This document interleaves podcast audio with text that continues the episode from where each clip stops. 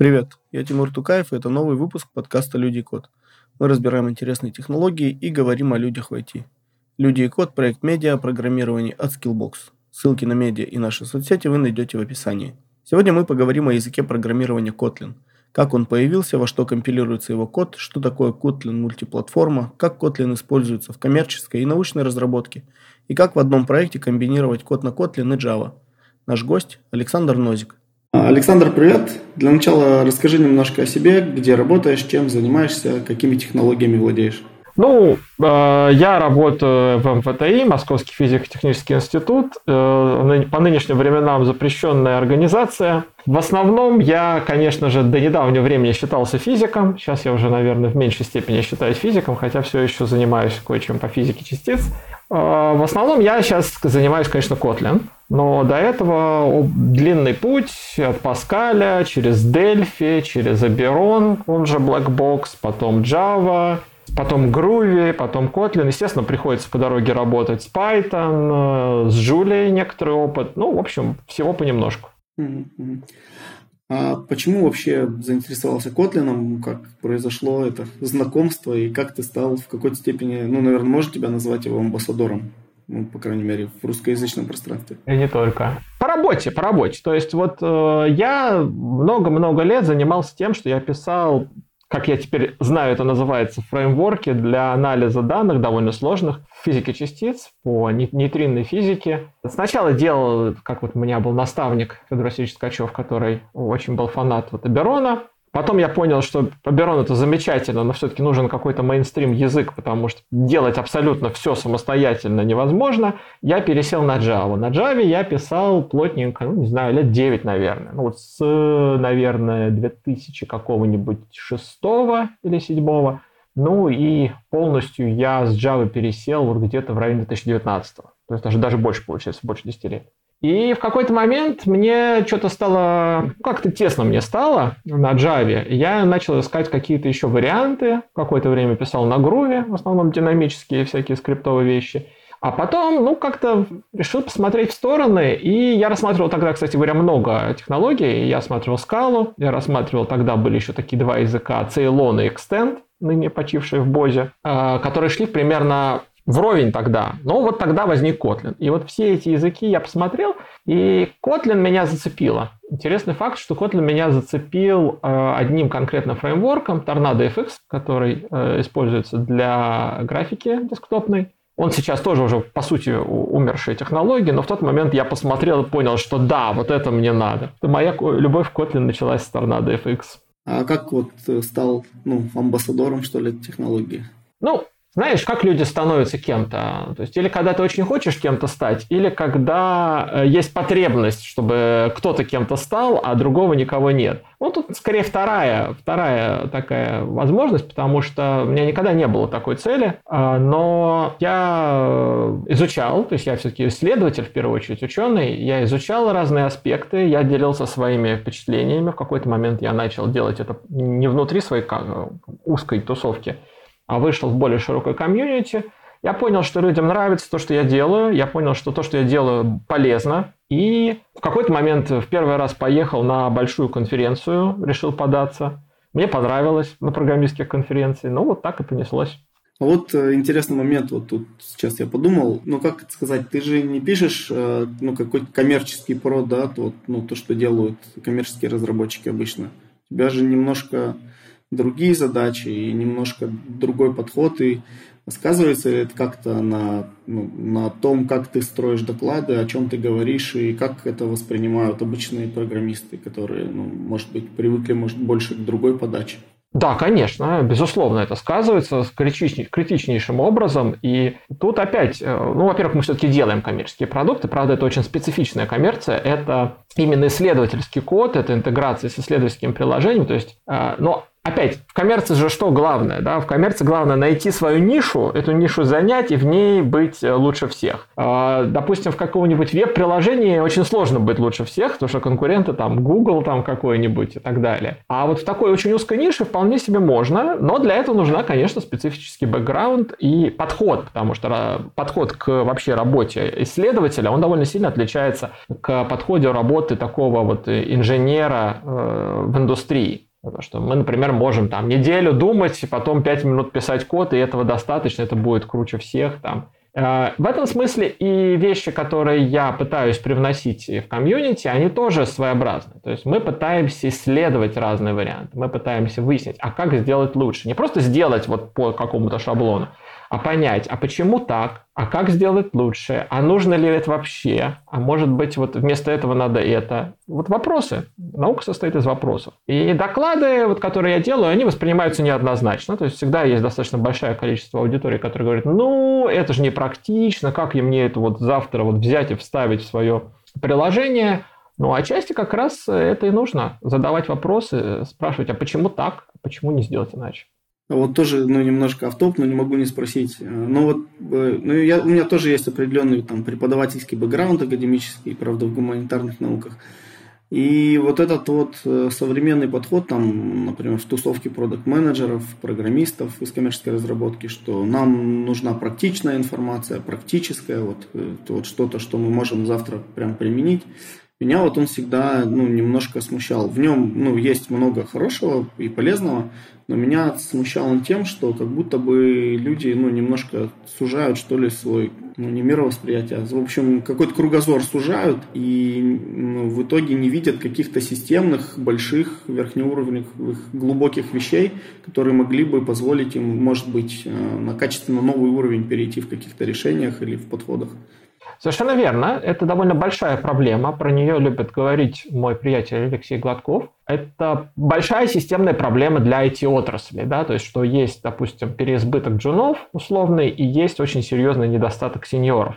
Это та же самая проблема, потому что когда ты начинаешь что-то делать, и надо просто максимально быстро сделать стандартную вещь, тебе не надо задумываться о том, а какие еще технологии есть, а как это сделать лучше, а почему это сделано так. Тебе просто надо сделать по готовому шаблону достаточно быстро. Это уровень жена и даже уровень middle разработчика э, просто самостоятельно хорошо решать задачу. Но как только ты выходишь на уровень senior, где тебе надо не просто решать задачи, но и ставить задачи, э, ты упираешься в стену, потому что для того, чтобы эффективно поставить задачу, тебе надо знать не только саму эту задачу, но и еще десятки других решений. Тебе надо сравнивать, понимать, как лучше, как э, продвинуться. И вот тут вот недостаток кругозора сказывается очень серьезно. Поэтому тут вот есть такой парадокс. То есть на старте э, знания много будешь знать, скоро состаришься, да, то есть э, они скорее мешают, потому что все вот эти знания, ну, ты их не можешь применить. Но в какой-то момент оказывается критичным этот кругозор. А в какой-то момент дальше, то есть вот, вот есть эти самые сеньоры, сеньоры, сеньоры,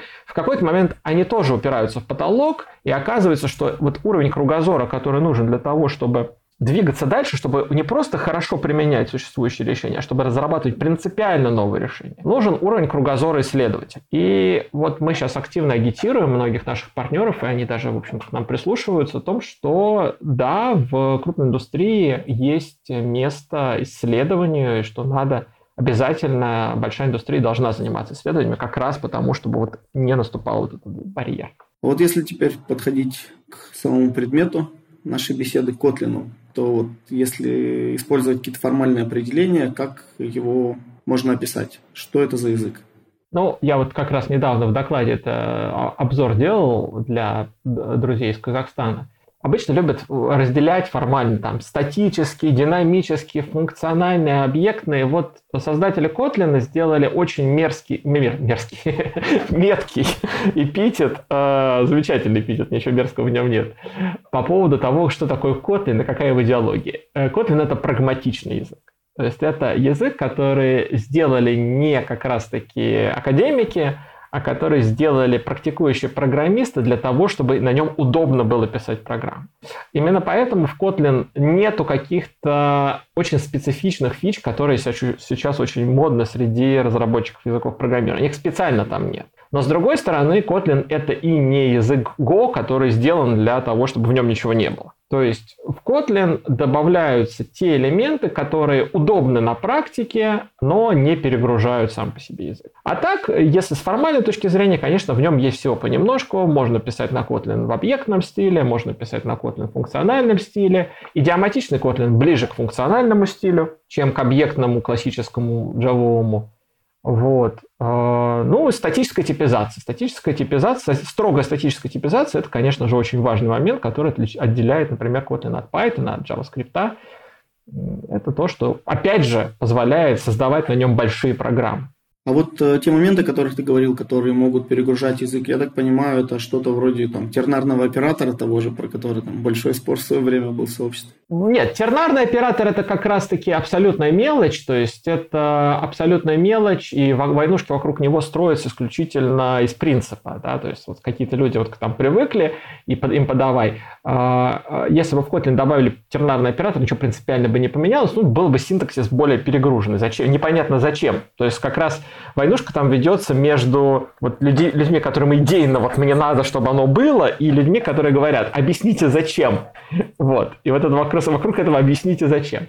А, есть гораздо более существенные вещи. Например, большая-большая война была и продолжается вокруг э, этих самых kind of types, вокруг всяких э, свойств, которые есть, допустим, в скале, программирование на типах которые есть в скале, есть в каких-то более экзотических э, языках типа Идриса, там есть отчасти в каком-то в шарпе, и которые можно было бы, наверное, добавить в Kotlin, но это специально не делают, потому что эти возможности используют там какая-то маленькая, очень-очень маленькая доля разработчиков, а они очень сильно при этом усложняют компилятор и синтаксис языка и так далее. И каждый раз, когда в Kotlin внедряется какая-то новая фича, даже сравнительно простая. Там, не знаю, вот недавно внедрили, э, что э, range, ну, стандартный конструктор range, это ну, там, число, две точки, число. И туда добавили э, еще один оператор range, который позволяет правый край не включать.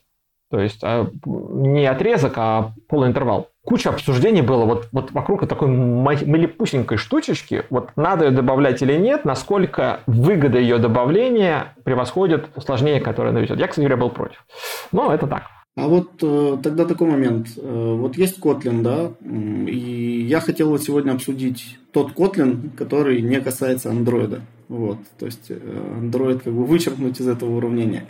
И я так понимаю, э, ну, по крайней мере, я смотрю на то, что делает JetBrains, и есть ощущение, что они в своих публичных э, выступлениях, заявлениях, текстах и так далее, вот Android из коммуникации вообще выпиливают. Это мне так кажется, или на самом деле это так и есть? И почему так происходит? Это отчасти так и есть. Э, вообще надо понимать, что Kotlin создавался не для Android. Вот есть широко, э, широкое распространенное заблуждение, что Kotlin создавался как язык для мобильной разработки. Конечно, нет. Kotlin в первую очередь э, люди из JetBrains сделали как язык для того, чтобы писать на нем IDE, основную их работу. Android им был в этот момент до лампочки. Просто на Android он очень хорошо зашел. Он настолько хорошо зашел, что Google его прямо возлюбил как самое себя примерно. Цель не говорить про Android, в принципе, есть. Как раз-таки потому, что э, никому не хочется, чтобы Kotlin навсегда был полностью завязан на экосистему Android, и у всех сложилось такое полностью впечатление о том, что э, Kotlin — это язык мобильной разработки. Тех, кто говорит про Android, и так много. Google, например, говорит про Android, который входит в Kotlin Foundation, и куча народу, который про него говорит. Поэтому люди, которые работают в JetBrains, у них есть такая цель. А давайте мы покажем,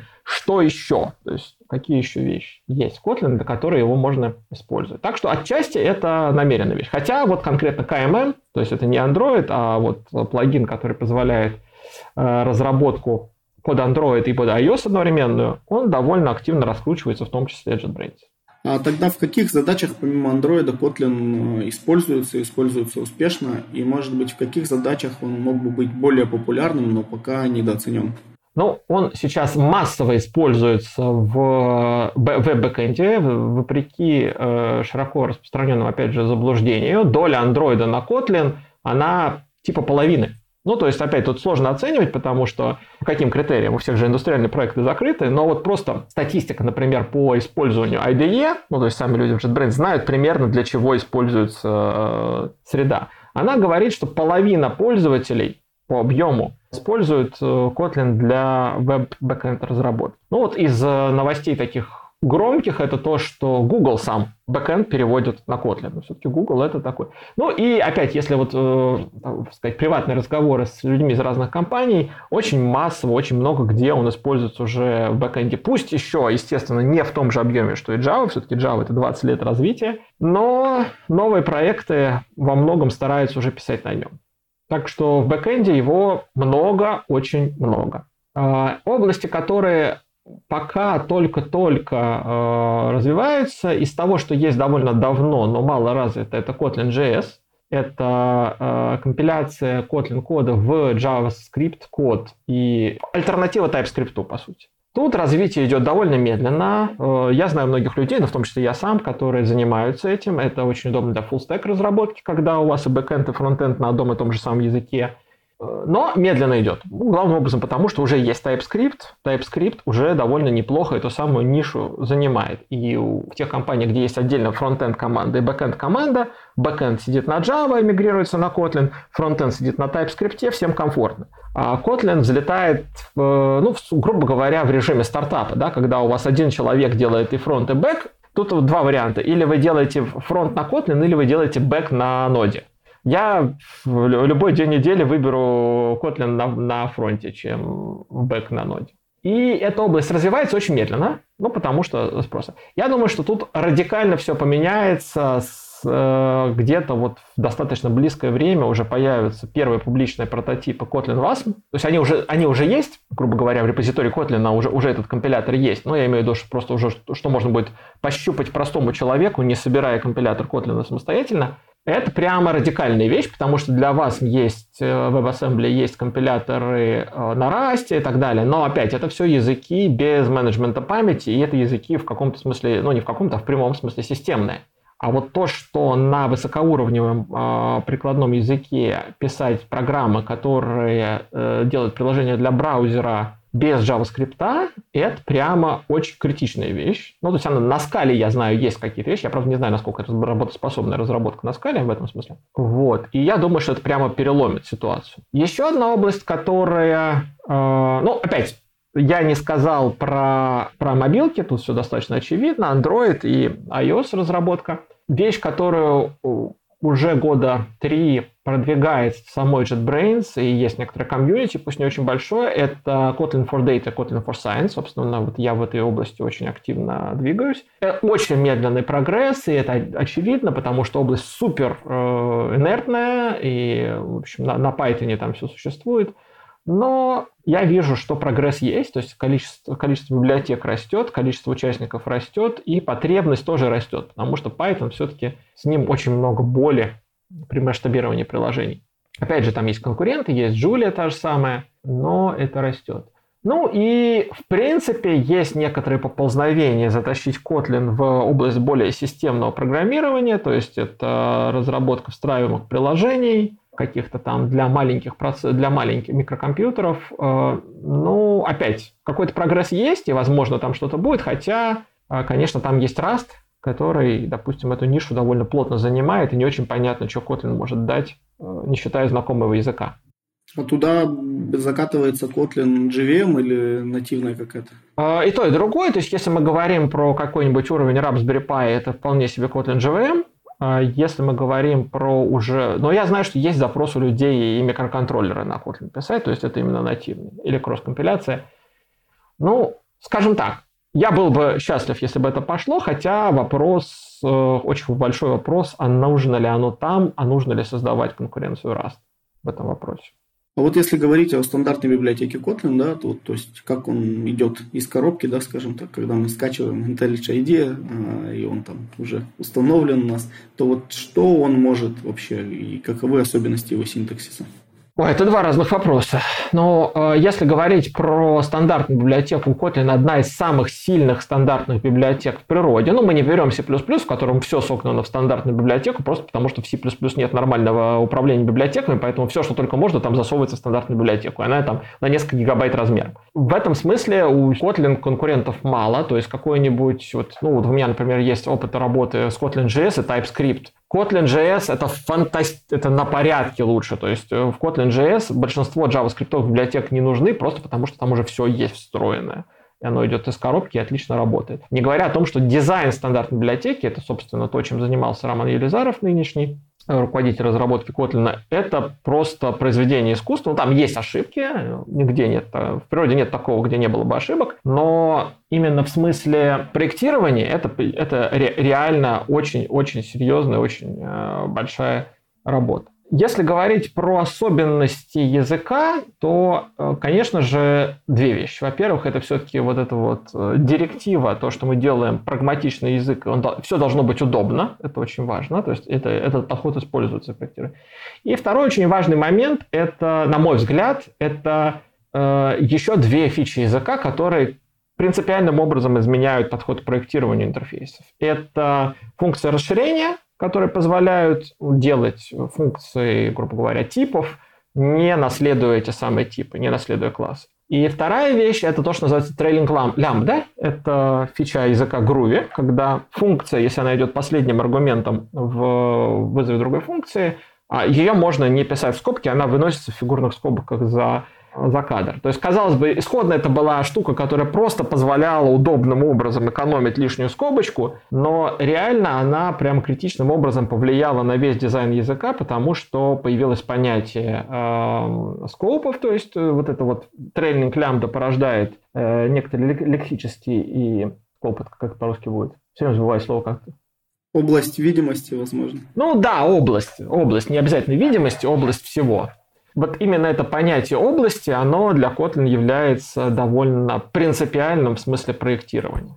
То есть всему, всему своя область, у каждой области есть э, ресивер, который, а сейчас уже несколько ресиверов, которые э, говорят в, в каком в пространстве имен какого класса или классов вы работаете, и в ней есть свои переменные, свое время жизни и так далее и тому подобное.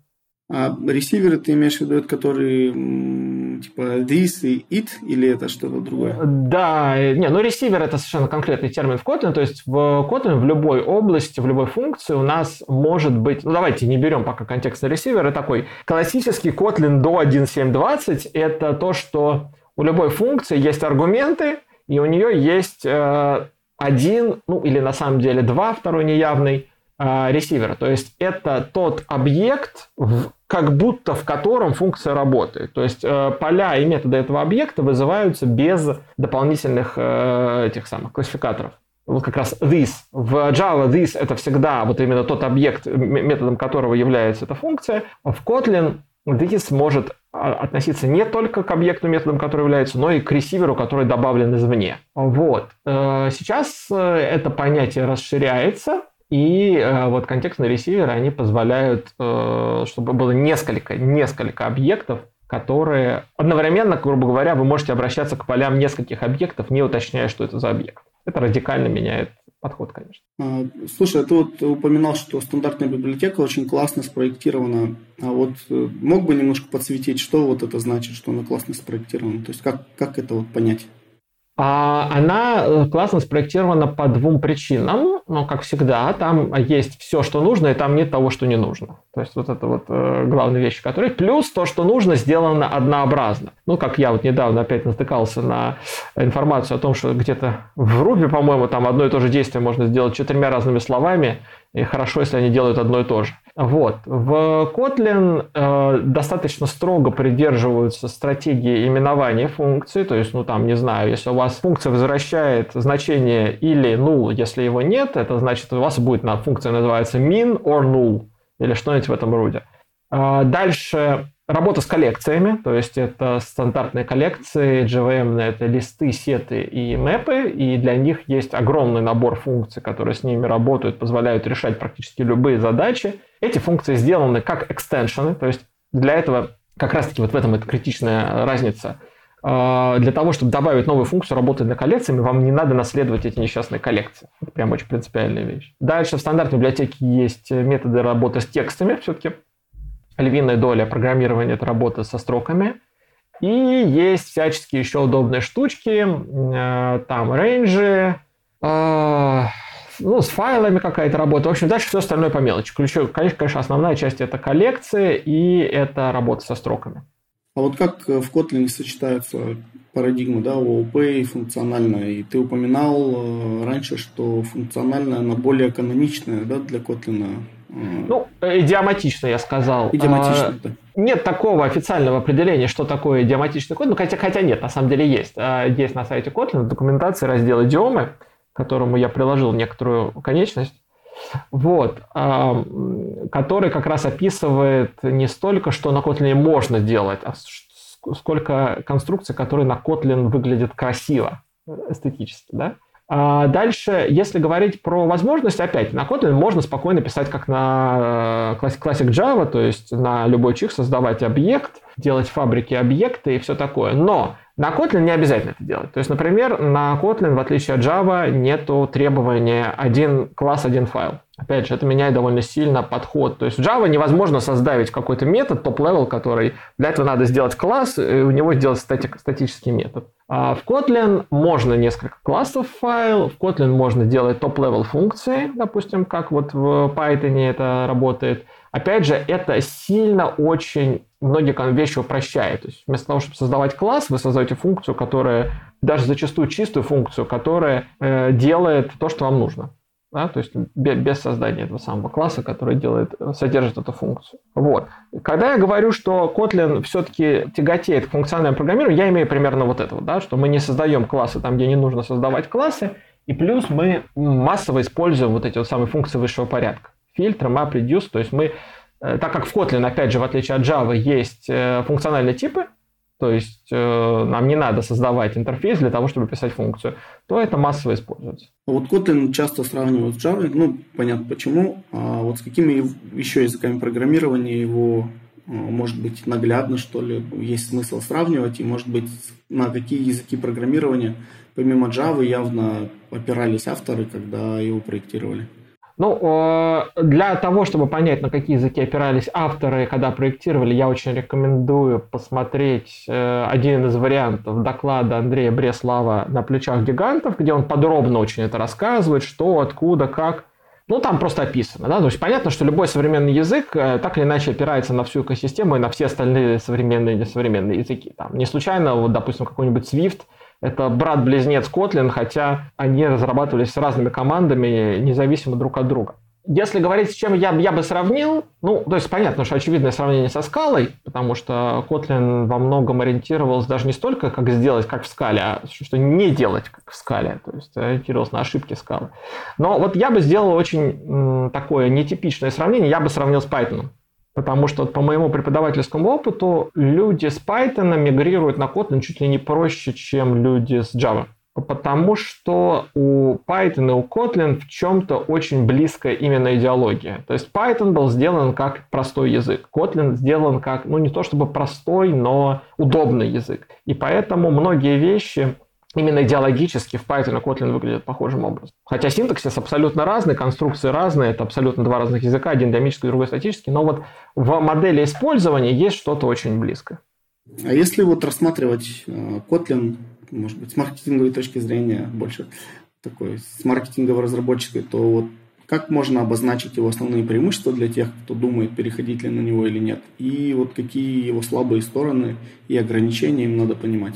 Опять, есть официальные маркетинг бюджет Brains, наверняка они все это умеют гораздо лучше, чем я. То есть, например, они э, как одну из главных selling feature э, дают э, null safety. Я про нее, кстати, в сегодня вообще не говорил. То есть, но null safety и система типов, которые обеспечивают безопасность от null, ну, это классная штука, но просто так как она особенно важна в очень крупных enterprise приложениях с не очень местами квалифицированными разработчиками, то для меня как бы она никогда не была Э, определяющей. Поэтому э, я как бы на нее не особенно обращаю Хотя это очень важная вещь. Но главное, опять, в сравнении с чем? По сравнению с Java, главное это компактный и удобный язык. То есть это возможность сделать то же самое, что в Java, проще, э, компактнее, читабельнее. Это вот важная вещь.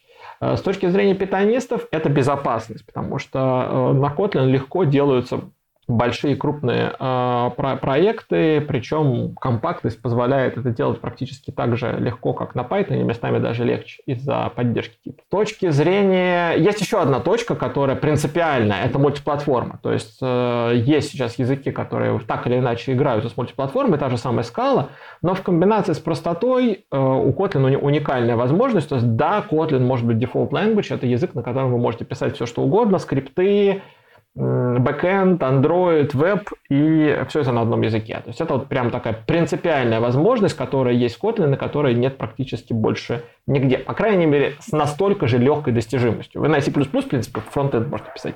Ну, так себе развлекуха. Вот. Поэтому вот такие точки, да. Но главным образом, да, это удобство. Это, это если мы берем вот нишу JVM, не, не идем в другие стороны, то главное это набор э, свойств, которые делают программирование на языке удобным.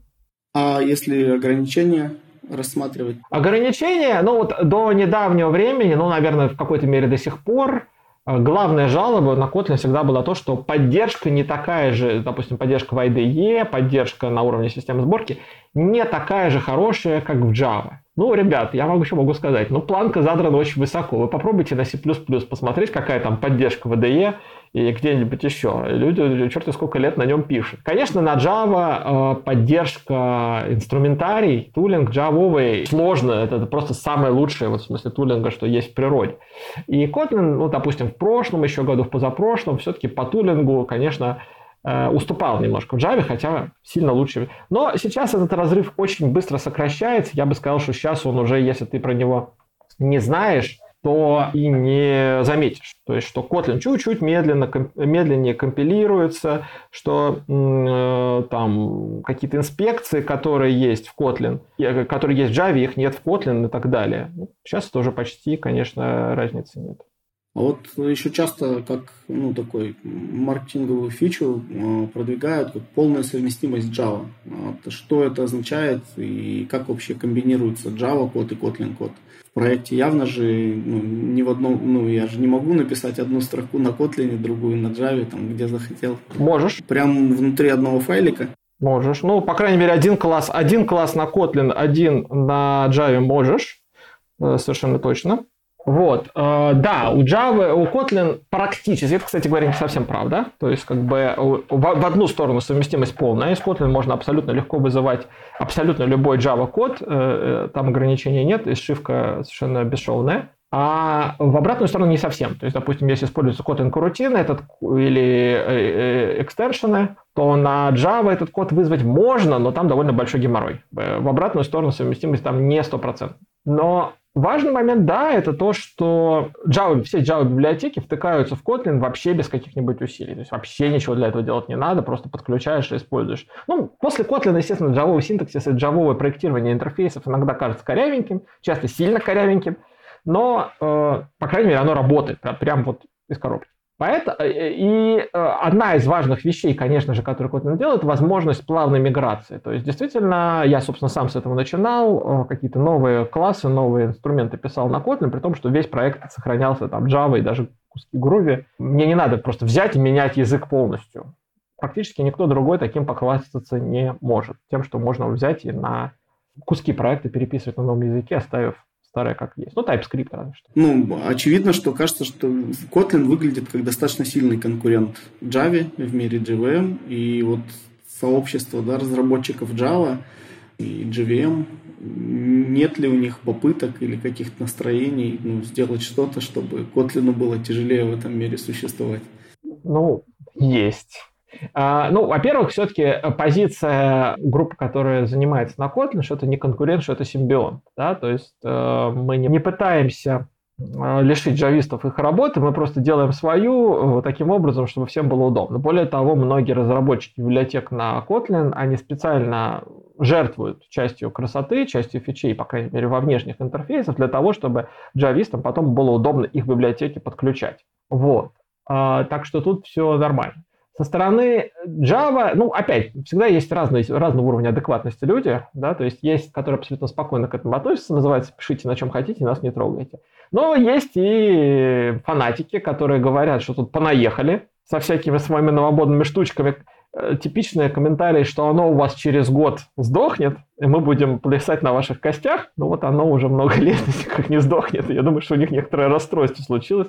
Вот. Насчет того, что ставить палки в колеса, ну, есть. Ну, вот, например, типичный пример, ну, не, не, не то, что палки в колеса, но такие небольшие пакости.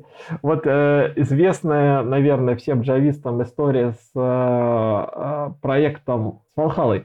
Это создание структур в Java. Это, кстати говоря, вещь, которая очень нужна для Kotlin, потому что, ну, эта штука, это фича JVM, это не, фи, не фича Java, это фича самой виртуальной машины. И они переименовывали. То есть Kotlin inline класс появились, ну, задолго. Потом, значит, причем специально их назвали inline классами, чтобы не называться так же, как в Java. Джависты подумали, подумали. Мы решили, теперь наши эти самые inline классы будут называть... Теперь вот то, что мы раньше, они, по-моему, value классы назывались, теперь мы назовем их inline классы. Значит, котлинисты переделывали в, в value классы. Значит, потом эти джависты еще раз придумали. Нет, это будут теперь... То есть там было несколько вот э, таких шагов, когда они как, как будто на зло переименовывали, чтобы в Kotlin была проблема с именованиями. Вот, но это так скорее такая мелочь. Да, э, еще одна история была с э, проектом э, Loom, тоже это асинхронное числение, асинхронные задачи на JVM, на Java. И они практически взяли полностью концепцию Kotlin, то есть это structured concurrency, ну, практически ее один в один скопировали, никто не запрещал, но при этом они как нарочито не поместили ссылку на на Kotlin вообще. В дизайн-документах про Kotlin нет ни слова, хотя ежу понятно, что они взяли эту концепцию с Kotlin практически целиком. То есть они сослались на статью, на которую разработчики Kotlin уже ссылались для терминологии, но на сам Kotlin не сослались вообще. Ну так, это мел, мел, мел, мелкие такие штучки. Вот э, в Kotlin, да, в экосистеме Kotlin есть такие понятия, как Kotlin Native, Kotlin JS, о котором ты уже упоминал, Kotlin Multiplatform – и еще я слышал такой термин KMM, и казалось мне, что он, он почему-то связан с Kotlin Multiplatform именно, но я не уверен. Связан. Да, и чем вообще они отличаются? Да, да давай поясню. Начнем с KMM. Э, KMM – это не э, target Kotlin. KMM – это вот есть ну, так называют KMP или MPP, это Kotlin Multiplatform, это общая концепция, которая говорит о том, что в Kotlin на самом деле не один язык, а несколько диалектов. То есть есть диалект Kotlin Common, который позволяет э, писать код, который потом будет превращаться и в Kotlin JVM, и в Kotlin JS, и Kotlin Native. Kotlin Native это то, что компилируется в нативной бинарнике операционной системы. Ну, так как C++, как Rust, э, там, как Go местами. И работает поверх LLVM. Вот. То есть Kotlin мультиплатформ – это общая концепция и некоторая инфраструктура, э, инфраструктура сборки в том числе, которая позволяет это реализовывать. А, то есть в одном мультиплатформ проекте может быть несколько таргетов, несколько целей под разные задачи. КММ – это другая история, это история в основном маркетинговая, но КММ – это на самом деле просто некоторое, это не изменение, не новый таргет компилятора Kotlin, даже не новый таргет, не самостоятельная вещь. Это просто некоторый кусок инфраструктуры сборки, который позволяет легче генерировать э, проекты, которые целятся в Android и в iOS одновременно. То есть это, по сути, Gradle плагин и соответствующая обвязка в IDE. С мультиплатформы КММ я понял. А вот Kotlin Native, да, мы, по-моему, еще не разобрали.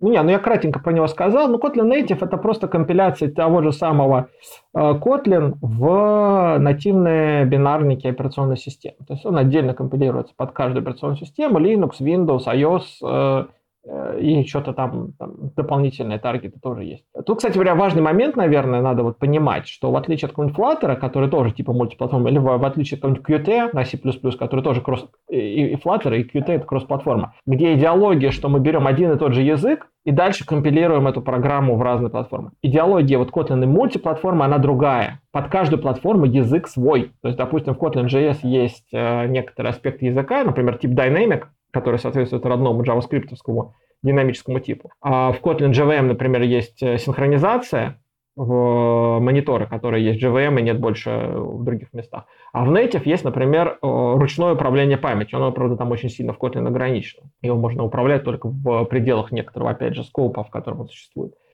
И какие-то собственные библиотеки и собственные особенности языка. То есть есть диалект Kotlin Common, который совместим со всеми ими, И поверх него есть еще несколько диалектов языков, у которых есть свои дополнительные фишечки, свои дополнительные библиотеки, которые позволяют под конкретную платформу делать э, уже более специализированный код. А вот если говорить о перспективах вот этих разных котлинов, то вот каковы они и то есть вот для чего э, JetBrains вообще решил их создавать? Э, просто новые рынки захватывать или какая-то другая идея была? Нет, ну, э, идея, наверное, исходно была потому, что можем. Потому что компилятор Kotlin был достаточно гибким для того, чтобы можно было поиграться и э, подключить компиляцию в разные другие таргеты. Вот. Но, конечно, ну, то есть Kotlin JS это, наверное, самый такой неприкаянный компилятор, потому что, я повторюсь, там ниша достаточно ограниченная, но я его очень люблю. Пожалуйста, руки прочь от Kotlin JS, он мне очень нравится. Но он, он появился первым, ну, потому что это там, самая простая вещь, которая была. Цель понятна. Хотим делать веб-фронт э, на Kotlin, потому что на тот момент ничего кроме JavaScript браузеры воспринимать не умели. Вот сейчас они вас умеют, вот будет Kotlin Wasm, который, я надеюсь, все затмит. А с Native история такая, что, опять же, потому что можем, потому что есть LLVM, которому можно скармливать какой-то биткод, и какая разница, генерировать JVM байткод или LLVM биткод. Ну, это я так говорю, какая разница, мне сейчас про эти самые компиляторщики закидают чем-нибудь, потому что, конечно, разница огромная. Но, в принципе, почему бы и нет? И если говорить про рынок, то сам по себе Kotlin Native ну, не особенно осмысленный. То есть э, JVM, как правило, может то же самое, что и нативное приложение, только гибче, безопаснее и даже во многих случаях быстрее. Кстати говоря, опять же, э, широко распространенное заблуждение, что нативное приложение работает быстрее, чем приложение на JVM. Нет, конечно. Некоторые библиотеки, хорошо оптимизированные, нативные, работают быстрее, если они оптимизированы под железо. Средняя статистическая программа на JVM будет работать быстрее. Вот. Но, э, как выяснилось, опять же, оказалась ниша для Kotlin Native, оказалась огромная большая ниша, это разработка под iOS. Потому что, как мы все знаем, Apple в своей великомудрости э, запретила использовать на телефонах э, JVM. И вообще все, что угодно, что не Apple. Соответственно, э, ну, понятно, что таким образом они не очень добросовестно давят конкуренцию, но смысл заключался в том, что э, Kotlin, и, ну, Kotlin и Flutter — это еще React Native есть на самом деле. То есть там не так много возможностей вообще на э, iOS что-то нарисовать. И вот Kotlin Native тут позволяет, да, так как он стыкуется с э, Xcode и со всеми инструментами уже самого Apple, он позволяет это сделать. Поэтому сейчас развитие Kotlin Native это практически полностью именно мобильная разработка. Э, есть сейчас библиотеки на Native, например, тоже Ktor, веб-движок JetBrains, который у него сейчас вот недавно появилась возможность сделать нативное HTTP сервера, но это скорее экзотика. То есть вот это вот мне может быть нужно, потому что нам надо стыковаться с legacy кодом на C++, который вообще ни с чем не, не совмещается. То есть, э, а так это, конечно, не для широкой публики. В принципе, есть еще одна область, в которой Kotlin Native актуален, это консольные утилиты, которым нужен быстрый старт, а у JVM все-таки старт медленный, то есть это, по крайней мере, несколько секунд старт. И теоретически AWS, то есть э, эти самые serverless вычисления, которым тоже быстрый старт может оказаться актуален. Но второй даже в меньшей степени, потому что там какая-то уже инфраструктура есть и для там, кэширования JVM машин и так далее. А вот для консольных утилит, да, вот на эти, в принципе, вполне себе. Вот ну, много раз всплывала Java сегодня, а, и наверняка еще будет всплывать. А какие концепции из Java вот, прям необходимо понимать, чтобы работать с Kotlin или чтобы изучать Kotlin? Или, в принципе, это, в этом нет необходимости? Нет, никакой необходимости нет. Более того, какие-то концепции из Java а, оказываются вредными. Ну, там простой пример. А, в Java есть концепция примитива, ну, то есть есть э, типы обертки, int с большой буквы, есть э, э, примитивы, int с маленькой буквы. В Kotlin этой концепции нет. То есть она существует на уровне уже после компиляции, она важна бывает для оптимизации производительности, но для того, кто начинает изучать язык, э, эта концепция просто не нужна. Это элемент оптимизации производительности. Он не влияет на то, как работает код. Есть понятие статиков, которые, опять же, есть в Java, есть C++, Kotlin нет понятия статиков. Не исключено, кстати, что оно появится, хотя оно будет отличаться от того, что есть в Java. Сейчас про это там идет некоторое обсуждение. Но как такового его нету. А, и это порождает некоторые недопонимания, потому что приходят джависты и говорят, как? У вас этого нет? Да вы вообще, кто вы такие? У вас тут нет нету таких простых вещей. А вообще сейчас, конечно же, а, я бы рекомендовал Kotlin как первый язык, э, не потому что там я супрематист чистого Kotlin, а потому что Kotlin все-таки во многом проектировался как Better Java. Да? То есть э, он по дизайну сделано так, чтобы какие-то ошибки в проектировании, которые типичны для Java, там нельзя было или сложно было бы сделать. Ну, это более современный язык, естественно. Стандартная рекомендация комьюнити говорит такая, что, вообще говоря, вам не надо знать Java для того, чтобы изучать Kotlin, но рано или поздно вам понадобится понимание JVM.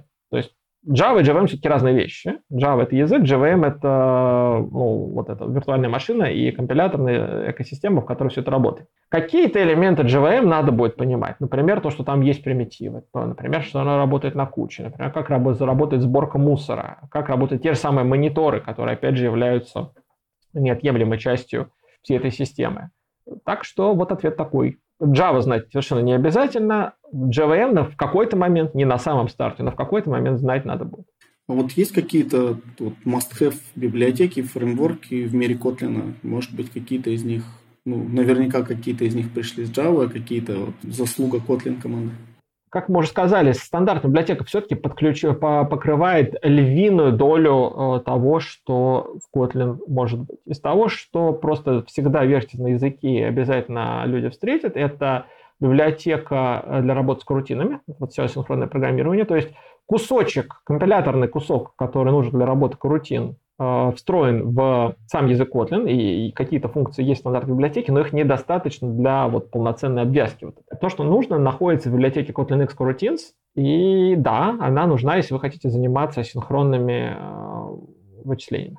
Вот. Вторая вещь, которую совершенно не обязан, не обязательно используют, но тем не менее люди часто ее используют, это Kotlin Serialization, то есть это библиотека для автоматической генерации compile time конвертеров из э, сериализованных форматов JSON, Protobuf и так далее в классы. Э, совершенно никто не запрещает использовать вместо, вместо Kotlin X Serialization какой-нибудь Jackson, ну, можно и GSON даже, но GSON, наверное, не стоит, он плохо как раз стыкуется с Kotlin из-за того, что там нулябельный тип, ну и так вообще это он как-то не развивается. Э, но люди в Kotlin комьюнити часто используют Kotlin Serialization, ну, опять, потому что могут, потому что могут.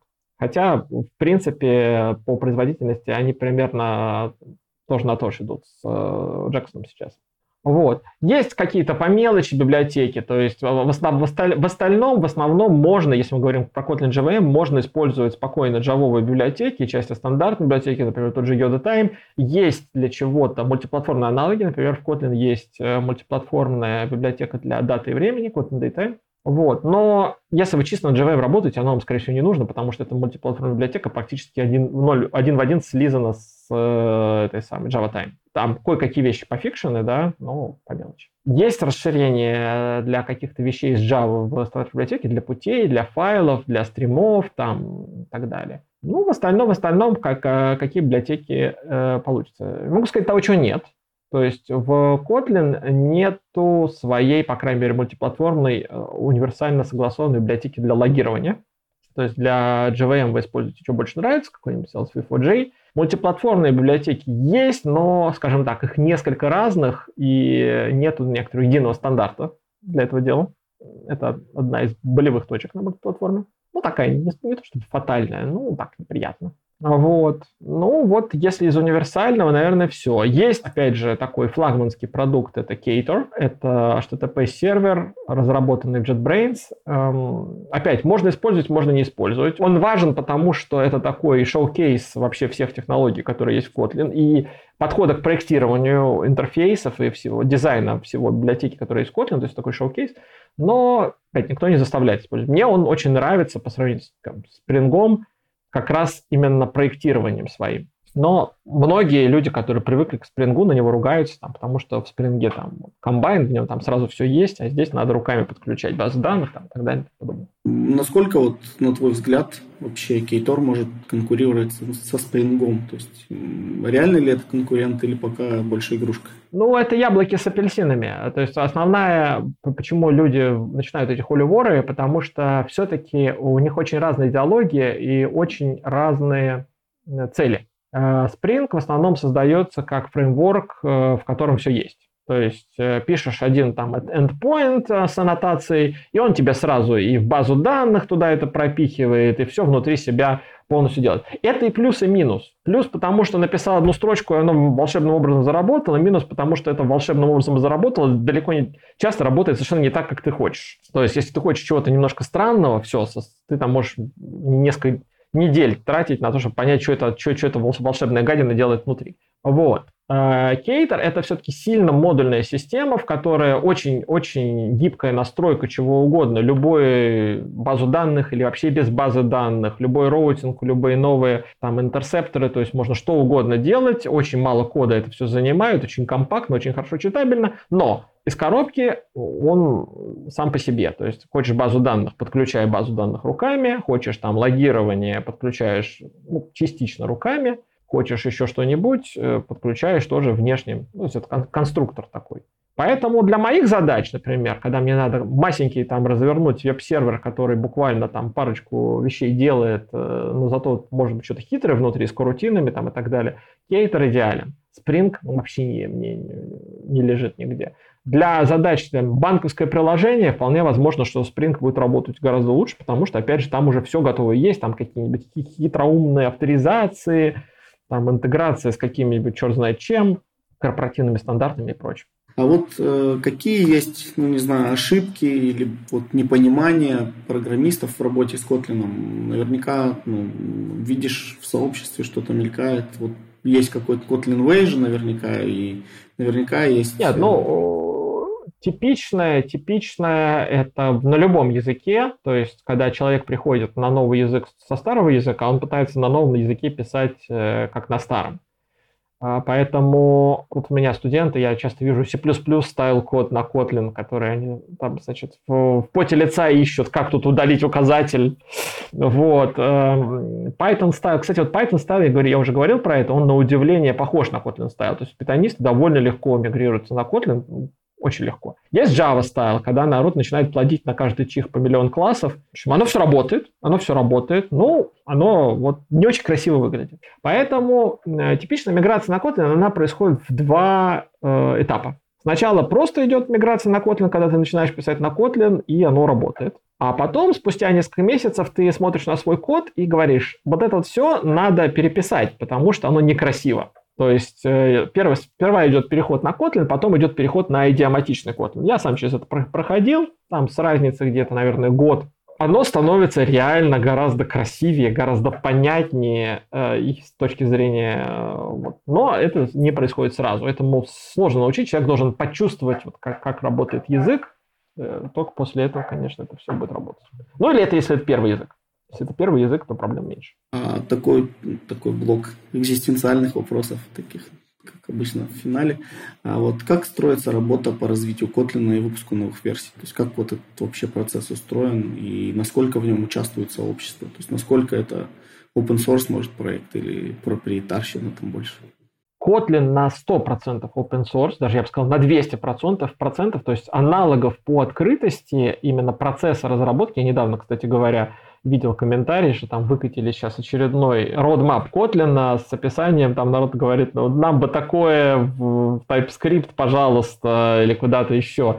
То есть Kotlin в этом смысле это золотой стандарт работы с комьюнити. Процесс, э, да, вот процесс очень многоступенчатый как раз вот в смысле работы с комьюнити. Во-первых, есть, конечно, трекер, в который обязательно собираются все проблемы, они обсуждаются, э, какие-то могут решаться, какие-то помечаются, что мы это не будем сейчас решать обязательно все тикеты собираются в едином месте. Дальше, если говорить про внедрение новых технологий, новых фич, есть вот такая, такой репозиторий Keep, Kotlin Evolution Enhancement Process, можете на GitHub его найти. А, в нем а, предложения, которые э, меняют язык так или тем или иным образом, там делаются подробные, очень подробные статьи вот команды Kotlin Language Research – делаются статьи, в которых описывается, а что именно поменяется, что именно будет внедрено, как это будет работать. И там обычно происходит огромная дискуссия, где разные люди из комьюнити, каждый может прийти и сказать, мне вот это нравится, мне это не нравится, у меня это работает. Дальше, помимо этого, в Kotlin есть э, очень продуманный цикл внедрения. То есть, когда какая-то новая фича притаскивается – она включается с флагом, то есть, грубо говоря, по умолчанию она не работает. Э, как правило, сначала, чтобы ее включить, надо компилятор запустить с каким-то флагом. И ограниченный контингент людей ее тестирует, говорит, что им нравится, что им не нравится. Э, если вдруг там все хорошо пошло, в следующей версии она может уже быть включена по умолчанию. Как правило, это все-таки проходит 2-3 версии, то есть Kotlin сейчас выходит, мажорные версии выходят, ну как мажорные, не мажорные, а как называется, минорные у нас сейчас Kotlin 1.8 сейчас скоро выйдет. Они выходят примерно раз в полгода. И, как правило, цикл внедрения это все-таки даже не одна минорная версия, а парочка. Зачастую там происходят какие-то довольно сильные изменения. Только когда вот уже вся комьюнити довольна, все там устаканилось, только после этого это считают эту фичу стабильной. Кроме того, в Kotlin есть механизм, но опять же, это можно зайти на сайт Kotlin и посмотреть вообще процесс, как это делается. В отличие от многих других языков, в Kotlin есть механизм убирания фичи с языка. Это же очень важно. Вот. Э, там примерно такой же процесс, так какой-то деприкейт цикл. Сначала сколько-то версий это будет деприкейт, потом, значит, эта штука удаляется, или наоборот, нужен ключ, чтобы ее э, включить.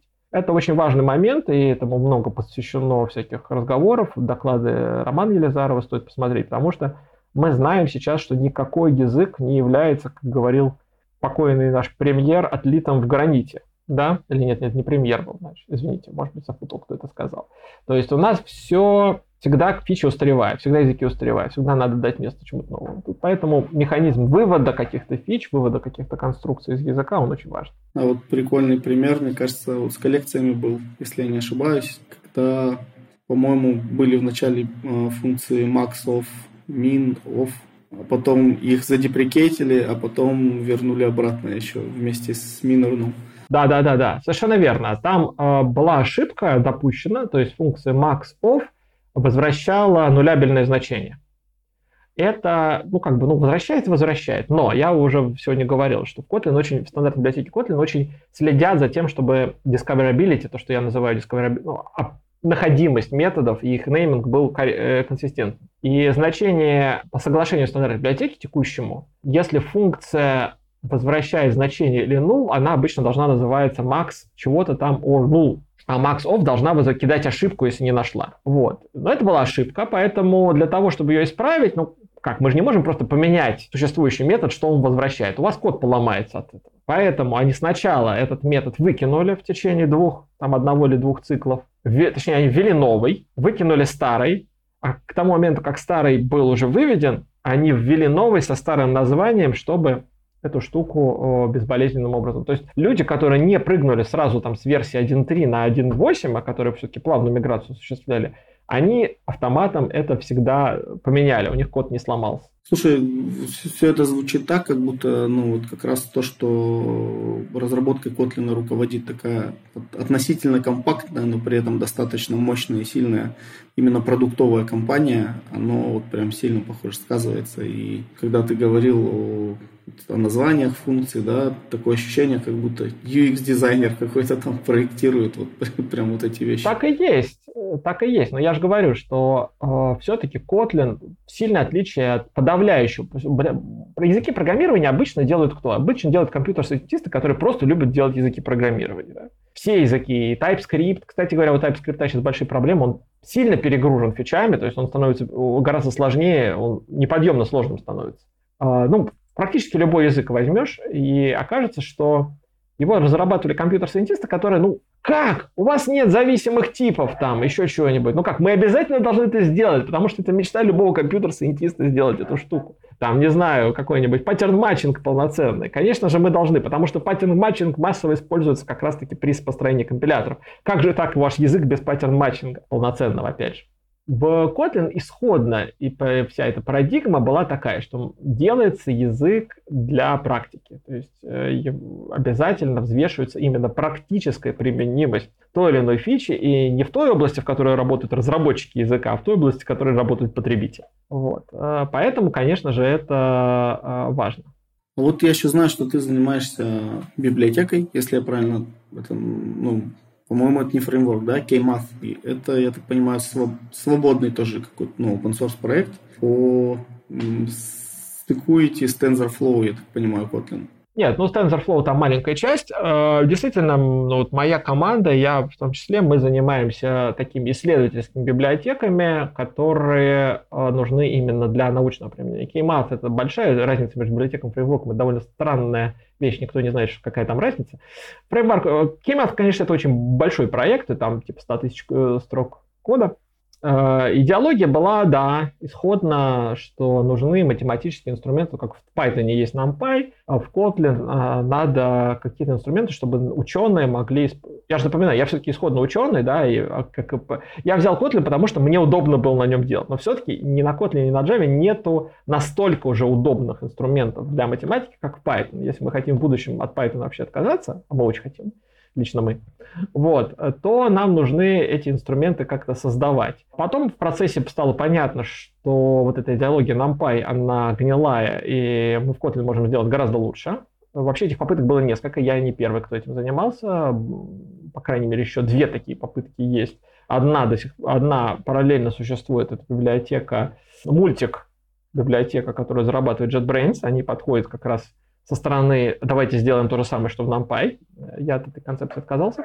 И э, да, да, там она исследовательская, то есть это э, нету цели вот давайте выкатим в продакшн завтра, а скорее давайте мы наберем некоторый критический набор инструментов и э, будем по дороге очень хорошо думать, а как сделать так, чтобы это сделать удобно. То есть у нас проектирование, например, подход вообще к математике очень сильно отличается от того, что есть. Аналоги вот есть на Java, но больше их толком нет. Это не единственная библиотека. Мы занимаемся инструментами для визуализации. Наверное, самое известное это Plotly Это обертка над Plotly, которая позволяет графики рисовать. Вот. Есть Vision Forge, тоже такой исследовательский фреймворк, который позволяет более широкие возможности визуализации. Кстати говоря, я не сказал про, когда я в связке с э, Python, я не сказал, что есть такая классная совершенно вещь, называется Kotlin Jupyter. Это команда Романа Белова и Ильи Мурадьяна, которые сделали плагин для Jupyter, чтобы на Kotlin очень удобные ноутбуки, они во многом превосходят пайтоновские ноутбуки, как раз таки потому, что есть строгое типирование и проверки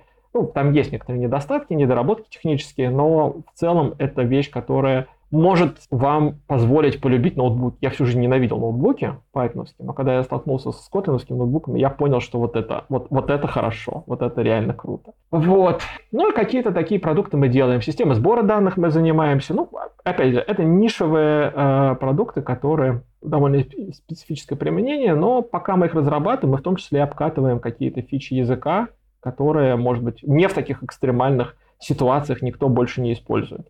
А вот что должно произойти, чтобы Kotlin с версии 1 перешел на версию 2? Это должен быть какой-то, не знаю, тектонический сдвиг или просто последовательное спокойное развитие? Ну, это хороший вопрос. Это, наверное, вопрос надо не мне задавать, но я подозреваю, что это где-то должно очень сильно напортачить. А, ну, потому что когда происходит э, изменение с версии 1 на версию 2, когда вам надо глобально сломать совместимость, то есть просто сломать ее к чертовой матери, просто сделать так, чтобы у вас разные версии были несовместимы. Ну вот да, то есть что-то должны, должны испортить радикально. А пока такой необходимости нет.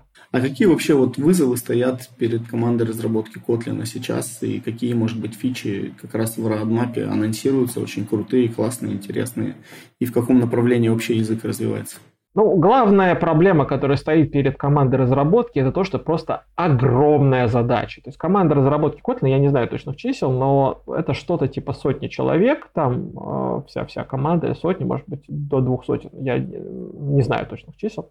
И они, честно говоря, работают там просто не покладая рук, э, в общем, и просто, просто вот вылезать, сделать все удобным, сделать все аккуратным, все продумать, библиотеки там подтянуть. На все просто не хватает времени. То есть на тот же самый Kotlin.js, на тулинг Kotlin.js там работает там пара человек, и они просто не успевают все, все запросы сообщества чинить. Поэтому главный, главный вызов – это объем работы, просто объем работы. Там сейчас э, Kotlin переходит на новый компилятор, на новую внутреннюю структуру компилятора. С точки зрения пользователя там меняется очень мало, но с точки зрения внутри это года два такой прямо титанической работы переписывания всех внутренностей этого компилятора, чтобы он был более гибкий и более удобный. Из того, что следует ожидать в будущем, сейчас вот в виде такого превью вышла фича, которую, за которую я как раз один из активно агитирующих людей был, это контекст-ресиверы. Это специфичная штука, но она довольно сильно увеличивает возможности языка.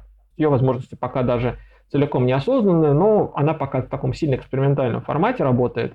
А, к сожалению, сейчас у них не хватает по многим понятным причинам. Некоторые кризисы, не хватает людей, чтобы это полностью развивать. Из того, что еще обсуждается, это union типы, это более фундаментальная работа с абстрактным синтактическим деревом кода, в том числе компиляторные плагины, э, такой, ну, про сериализацию я уже говорил, но на самом деле Kotlin позволяет делать довольно сложные трансформации кода на этапе компиляции, а пока тот же самый Compose этим пользуется, и что Compose Android, что Compose десктопный, что Compose э, вебный.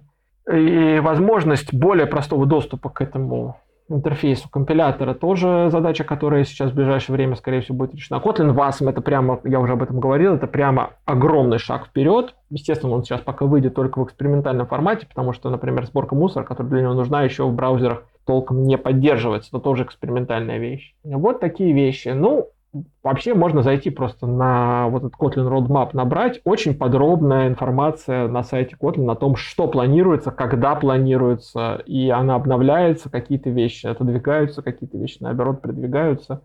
Ну, самые такие интересные вещи я, наверное, сказал. И такой завершающий вопрос. Вот, ну, ты сам обучаешь Kotlin, а, людей, даешь лекции, проводишь практикумы. И мог бы, может быть, ну, на основании своего опыта сказать, в каких моментах видишь системные проблемы курсов по Kotlin, вообще разных, если их отсматривал, и как, ну, на твой взгляд, как правильно обучать Kotlin, какой подход будет, был бы более правильным? Я думаю, что когда мы говорим про образование, как бы нет такого, что есть более правильный, менее правильный, есть разная аудитория же. А, вот. Моя аудитория, которую я учу, это обычно я э, целюсь на людей, которые замотивированы решать какие-то сложные задачи. Далеко не все из них замотивированы, но они получают не очень хорошо оценки. Вот. А если ваша задача там обучить тестировщикам, наверное, надо попроще что-то делать. Э, андроидеров, у них своя специфика, там больше фокус делать на андроид. Ну, поэтому я не могу сказать какие-то вот вещи, что вот там все делают неправильно. Наверное, главная проблема с обучением Kotlin заключается в том, что людей, которые нет устоявшихся курсов, то есть их пока, скажем так, они уже есть, но их очень пока мало, и материалы уже есть довольно много, но опять же, не сравнить с Python, например. И самое сложное преподавателей, которые готовы были бы преподавать и имели бы достаточно навык, их э, пока все-таки очень мало, поэтому спрос на них большой. Вот, это вот главная проблема. А так, да, вот есть, опять же, можно зайти на JetBrains, есть страничка Kotlin Education, она легко ищется. И там описывается, какие есть материалы, в каких э, университетах мира э, Kotlin так или иначе преподается. Пока, к сожалению, это все-таки большой уклон в Android, к сожалению, для меня, потому что все-таки Android это специфика отдельная. Вот. Но, тем не менее, Kotlin так или иначе присутствует уже во всех э, крупных вузах. Так что это просто вопрос времени. А может быть, сам мог порекомендовать какие-то курсы, которые, на твой взгляд, э, неплохие для того, чтобы познакомиться с языком? Ну, смотрите, э, опять же, я тут сошлюсь на того же Алексея Гладкова, и мои мысли с, с ним совпадают.